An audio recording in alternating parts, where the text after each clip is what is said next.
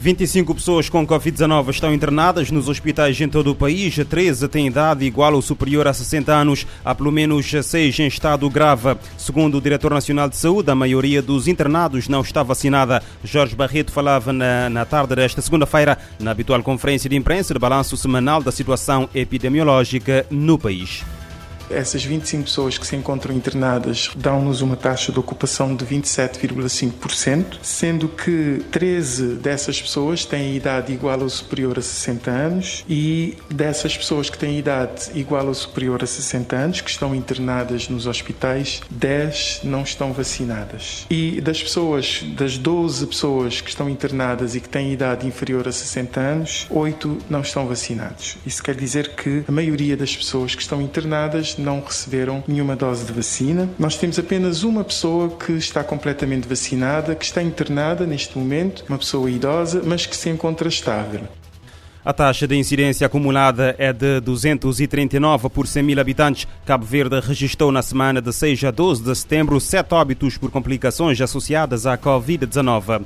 O antigo juiz espanhol Baltasar Garzón considera que o acórdão do Tribunal Constitucional de Cabo Verde relativamente à Lex Saab é uma barbaridade, sendo uma decisão mais política que jurídica. O antigo juiz espanhol falava segunda-feira durante uma conferência de imprensa em formato digital promovida pela defesa do empresário colombiano detido em Cabo Verde no ano passado. Antes, já a defesa tinha arrasado a decisão do Tribunal Constitucional relativa à autorização de extradição para os Estados Unidos e criticado todo o processo de detenção de Saab. A defesa da Alex Saab anunciou também um conjunto de iniciativas, entre as quais eh, se contam o envio de cartas aos juízes do, do Tribunal Constitucional para que reconsiderem a sua decisão à luz eh, das incongruências e das contradições do acórdão e ainda para o governo dos Estados Unidos, pedindo que sigam a decisão do Tribunal de Justiça da Comunidade Econômica dos Estados da África Ocidental, requerendo a libertação da Alex Saab. Para além disso, será também enviada uma carta ao presidente de Cabo Verde. O Tribunal Constitucional rejeitou no final de agosto o recurso da defesa de Alex Saab contra a decisão de autorizar a extradição para os Estados Unidos. Alex Saab, de 49 anos, de nacionalidade colombiana e, segundo a defesa, com problemas de saúde oncológicos, foi detido pela Interpol e pelas autoridades cabo-verdianas a 12 de junho de 2020 durante uma escala técnica no Aeroporto Internacional Amílcar Cabral no Sal, com base no mandado de captura internacional internacional emitido pelos Estados Unidos numa viagem para o Irão em representação da Venezuela, na qualidade de enviado especial e com passaporte diplomático. A sua detenção colocou Cabo Verde no centro de uma disputa entre o regime do presidente Nicolás Maduro na Venezuela, que alega as suas funções diplomáticas a quando da detenção, e a presidência norte-americana, bem como irregularidades no mandado de captura internacional e no processo de detenção. Washington pede a sua extradição, acusando-o de branquear 350 milhões de dólares para pagar atos de corrupção do presidente venezuelano através do sistema financeiro norte-americano. O Tribunal da Comarca do Sal decidiu interditar a saída do país como medida de coação pessoal a um suspeito de três crimes de abuso sexual contra uma criança de 7 anos. Segundo a informação avançada esta segunda-feira pela Polícia Judiciária, o homem de 43 anos foi detido em cumprimento do mandado do Ministério Público no dia 10, fora de flagrante delito, no bairro de África 70. O detido foi presente no tempo legal às autoridades judiciárias competentes, que após o primeiro interrogatório judicial de decidiu aplicar-lhe como medidas de coação pessoal a apresentação periódica, proibição de contato com a ofendida e interdição de saída do país.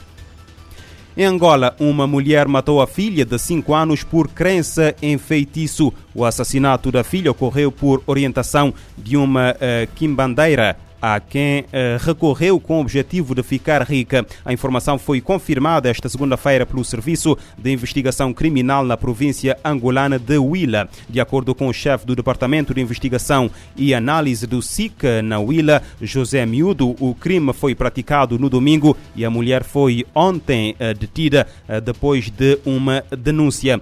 José Miúdo referiu que a suspeita de 26 anos recorreu há algum tempo aos serviços de uma Kim Bandeira para eh, solicitar uh, prosperidade. O oficial sublinha que a mulher recebeu orientação para sacrificar um dos três filhos, segundo José Miúdo, na madrugada de domingo, no interior da sua residência. A suspeita estrangulou a filha, a segunda de três irmãos de 7 e 2 anos. E a polícia moçambicana deteve três homens suspeitos de terem raptado e esquartejado um menor no centro do país para lhe retirar órgãos que seriam depois traficados para um ritual no Zimbábue. Mateus Mindo, porta-voz do comando da polícia da província de Manica, disse à Lusa que os suspeitos raptaram a criança de 13 anos da sua residência e esquartejaram na, na mata, onde abandonaram o corpo antes de fugirem para o Zimbábue. O corpo do menor foi encontrado na quarta-feira, três dias depois do rapto, no local onde foi executado. A cabeça da criança foi encontrada a poucos metros do corpo, embrulhada num plástico. Os restantes órgãos não foram encontrados. O porta-voz da polícia assegura que continua um trabalho de investigação para deter a rede envolvida neste caso de tráfico de órgãos humanos. Ainda segundo a polícia, após o crime, dois dos suspeitos viajaram para o Zimbábue, onde supostamente venderam os órgãos a um comerciante local que os usaria depois para um ritual cujo objetivo seria o de enriquecer rapidamente. A polícia zimbabuena colaborou com, na captura dos dois moçambicanos, enquanto o terceiro envolvido foi detido no distrito onde ocorreu o crime. Em janeiro de 2020, a polícia polícia eh, eh, reativou, aliás, um alerta sobre tráfico humano na província de Manica, depois de eh, pôr cobro a três tentativas de tráfico de crianças numa única semana. Os presidentes do Congo, Brazzaville e da Turquia já se ofereceram para receber o deposto presidente da Guiné-Conakry, Alpha Condé, vítima do golpe de Estado, há uma semana. Estas fortes possibilidades do destino do presidente deposto Alpha Condé foram avançadas pelo presidente de Guiné-Bissau no aeroporto internacional Osvaldo Vieira, proveniente de Bruxelas, após uma curta escala em Dakar, no Senegal. O presidente Umaru Sissoko Embalo disse que, por questões humanitárias, o presidente Alpha Condé conta com 90 anos e a disponibilidade dos chefes de Estado da Turquia, Recep Erdogan, e do Congo-Brazzaville, Denis Sassou Nguesso, visa assegurar o tratamento médico necessário do presidente questão humanitária. É uma questão humanitária. O presidente Alfa tem 90 anos. O presidente Erdogan pediu-me para participar na equipa que tenta convencer as atuais autoridades da Guiné no sentido de permitir a saída do Alfa para tratamento médico. O presidente Sassou também abordou comigo a questão e disponibilizou-se em acolher o presidente Alfa. Igualmente, o presidente francês. Estamos a trocar impressões quase todos os dias em relação à situação subregional.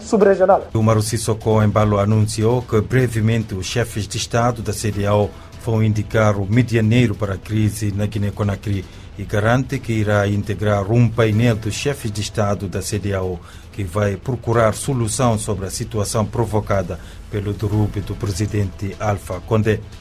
Eu e o presidente Alfa fomos homólogos, mas não amigos, afirmou o presidente Embalou para depois condenar o golpe militar na Guiné, posição que diz ter transmitido na cimeira da CDAO, mas também ao líder militar, o coronel Mamadi Doumbouya.